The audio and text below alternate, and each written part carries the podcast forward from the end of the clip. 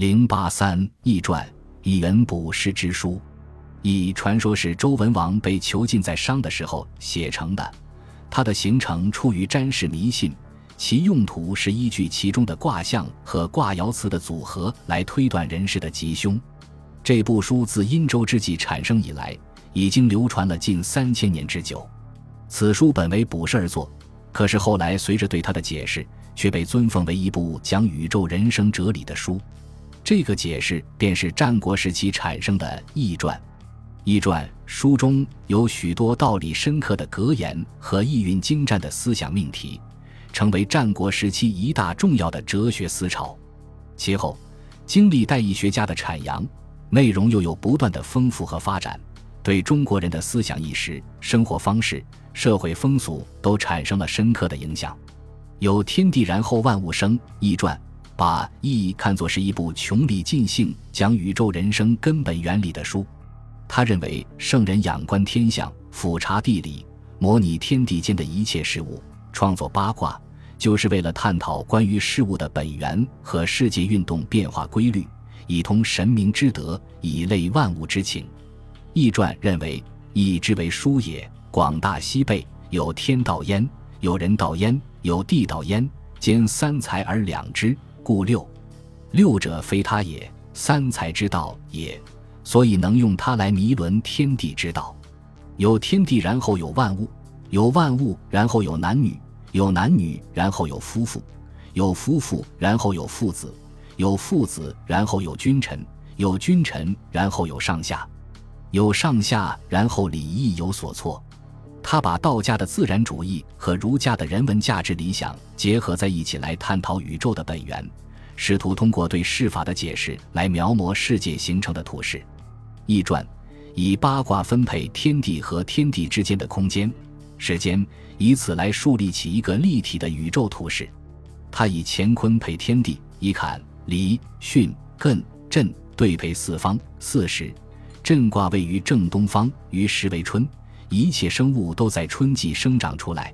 巽卦位于东南，于是为春夏之交；离卦位于南方，于是为夏。一切生物都在夏季繁茂生长。坤位于西南方，常养万物。对卦位于正西方，于是为秋。一切生物都在秋季因收成而喜悦。乾位于西北，这是一年阴盛阳衰的开始，阴阳相不而战。坎卦位于正北方，于是为冬。一切生物都在冬季藏伏起来，艮卦位于东北，于是为冬春之交，一年四季又要重新开始。万物之所以成终而成始也，把万物组织在一个时间、空间相配合的体系之中，并以此来说明一年四季的变化和万物生长收藏的过程。易传的宇宙观是十分明显的天地本源论，他不承认有任何超自然的神灵主宰其间。天地感而万物化生，天地运万物化纯，男女构精万物化生，这对中国古代的影响相当大。一阴一阳之谓道，易传吸收道家和阴阳家的阴阳学说，以阴阳范畴解说易的卦象、爻象和事物的根本性质，概括出一条总原则，叫做一阴一阳之谓道，并把它概括为自然界和人类社会的普遍规律。一阴一阳就是又阴又阳，有阴就有阳，有阳就有阴，阴可以变为阳，阳可以变为阴，阴阳两个对立项相互连结、相互推移、相互作用，又相互转化。譬如易的既有二数，阴阳二爻，乾坤两卦都是一阴一阳。六子卦中，震、坎艮为阳，巽、离对为阴。六十四卦由三十二对卦象构成。也是一阴一阳，卦爻的变化，老阴老阳互变，本卦变成之卦也是一阴一阳。一卦之中，刚柔上下往来也是一阴一阳。因此，离开了阴阳变异，也就没有易的变异法则，分阴分阳，迭用柔刚，故易六位而成章。易传认为，宇宙世界的天道、地道、人道莫不如此。当阴阳两种势力相互配置得当、协调相济，形成一种优化组合时，就会出现和谐的局面，使事物得以亨通。相反，如果配置不当、阴阳失调、刚柔乖异，就会使和谐局面受到破坏，以致发生冲突，使事物阻塞不通而出现危机。所以，意义非常讲究饱和大和集，阴阳两个对立面的互济互补、和谐统一，把它视为最高的价值理想。刚柔相推而生变化，崇尚变异是易最基本的观点。所以司马迁说：“易长于变。”易传认为，世界的变化是事物本身所具有的阴阳两种势力决定的，刚柔相推而生变化。在刚柔推移的过程中，对立面的相互代用，表现为相交、相攻、相取、相感、相推、相磨、相当等不同形式。用现代汉语说，对立面之间不仅相互对立、相互排斥，而且相互照感、相互滋取、相互沟通，虽相反而相成。这种观点承认对立面存在同一性，启发人们在处理对立事物的时候，要注意其异中之同。寻找不同中的共同点，以达到相成相济、协和为一的目的。物极则反。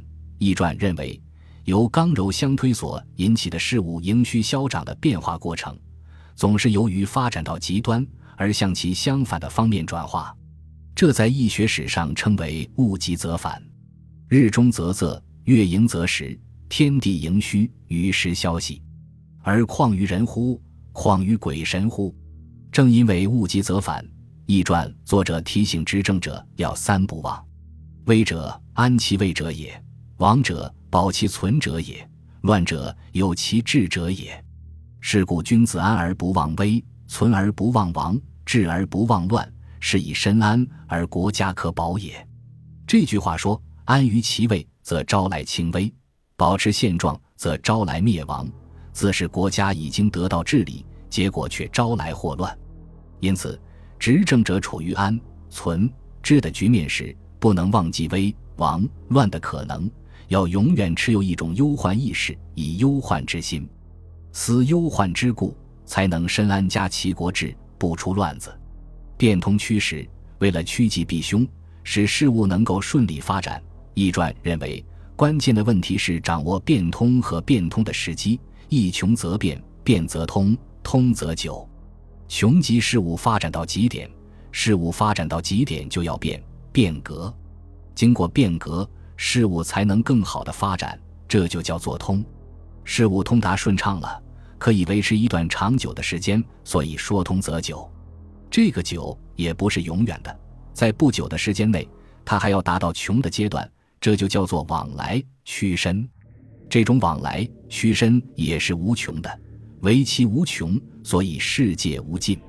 往来不穷谓之通，穷而变，变而通，通而又穷，循环往复，由此构成天地万物的永恒演进，宇宙的大化流行。易传说，穷通又是与时紧密联系在一起的。所谓时，指特定阶段的人们所遭遇的一种时运、时势或时机，人们行为的后果是吉是凶。主要不取决于行为本身，而取决于是否事实。事实则吉，失时则凶。顺势而动，必获吉利；逆势而行，必遭凶咎。所以，《周易》特别注重时，认为变通就是要与时偕行，随时而动。变通者，趋时者也。